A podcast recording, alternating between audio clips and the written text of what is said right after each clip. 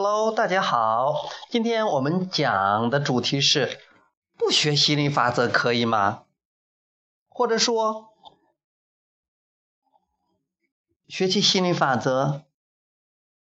那些没有学习心理法则的人，不是也都过了吗？呃，为什么我们要非要学习心理法则不可呢？其实你不需要。呃，一定要学习心理法则，因为有那么多的人没有学习心理法则，人家也照样活，照样过啊，很甚至有很多人日子还过得相当不错。有的人很有钱，有的人很有权利，或者有的人心想事成。但那为什么要学习心理法则呢？那这就要从两个创造说起了，一个默许创造，一个是有意识创造，故意创造。那些没有学习心理法则的人。他如果是在他们的成长的道路中，他们的负面的情绪、负面的信念不是很强烈，他们比较乐观呐，或者比较积极啊，也就是说比较允许的情况下，他们的日子也可以过得顺风顺水，也是相当不错的，小日子过得甜蜜幸福或者富有都是很，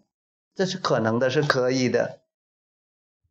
但问题是，有些人如果没有那么顺利，或者他以前的负面情绪比较强，或者对比比较强烈，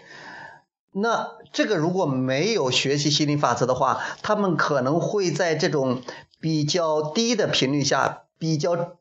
呃对比比较强烈的生活环境中，或者说呃比较日子比较难熬的这样的生活中，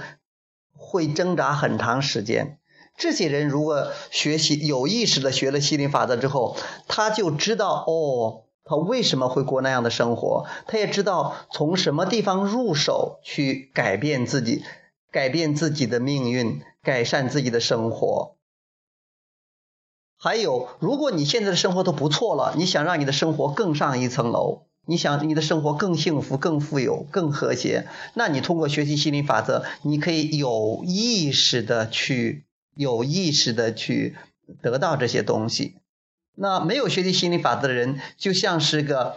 就像是没有导航仪开车呀，他可能会走到跟自己的呃想去的方向一致的这个路上，也可能走偏道。这个时候，那真是，呃，嗯，不确定的，是不确定的啊。如果是你学了心理法则，你可以运用这个。